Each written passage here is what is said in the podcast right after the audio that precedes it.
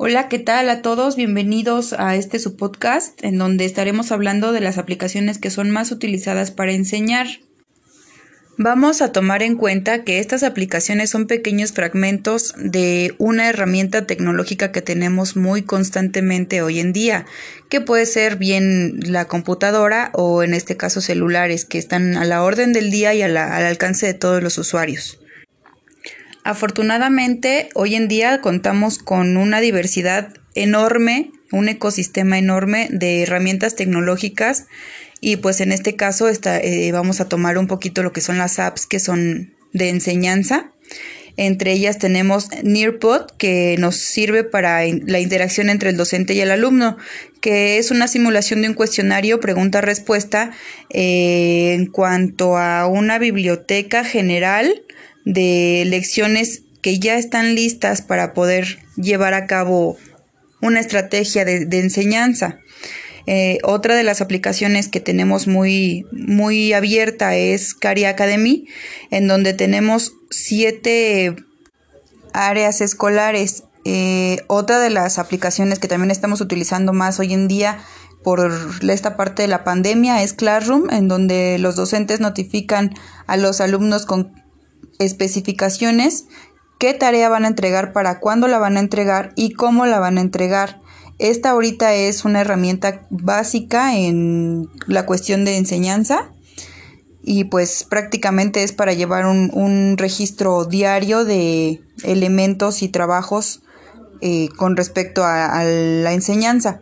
Otra aplicación es Mindly. esta aplicación nos ayuda a organizar las ideas o hacer organizadores gráficos que nos permitan extraer de manera más, de manera más rápida la información que ya obtuvimos en alguna clase o en algún tema, en alguna lectura que previamente este, nos, nos servimos a leer. Y se, es de gran apoyo para poder recordar temas complejos. Otra de las aplicaciones es Busbo, es una red social para poder tener interacción directa con alumno docente. Eh, una más es Tinglink, eh, es un enfoque con la atención grupal, bueno, más bien tiene un, un enfoque para que el grupo tenga la atención debida en cuestión de cátedras o, exposiciones. Eh, dentro de esta aplicación también se pueden manejar mapas mentales o infografías. Otra de las aplicaciones son Plickers, en donde podemos visualizar una realidad aumentada que permite al estudiante contestar preguntas realizadas por el docente posterior a la visualización del proyecto.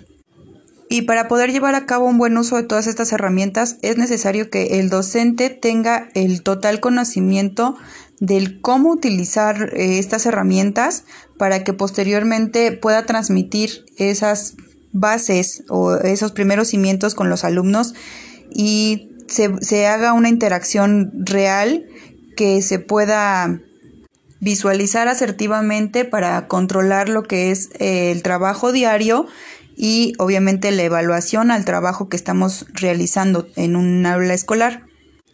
Es necesario que antes de empezar a utilizar alguna de estas aplicaciones se tenga un, una explicación previa de cómo utilizar la, la aplicación con los elementos básicos. Ya con la práctica, bueno, ya se va a ir este, aumentando un poquito el conocimiento acerca de cómo utilizar esta aplicación, pero sí es necesario que el docente explique de manera básica y pues rapidísima el cómo utilizar cada una de las aplicaciones, cuál es el enfoque y cómo para qué lo vamos a utilizar, para que también sea parte del interés del alumno y podamos tener el, el el resultado que nosotros como docentes estemos esperando. Eh, pues esta es mi participación el día de hoy. Esperen los siguientes podcasts para seguir con, el, con la materia. Muchas gracias por escucharnos. Buenas tardes.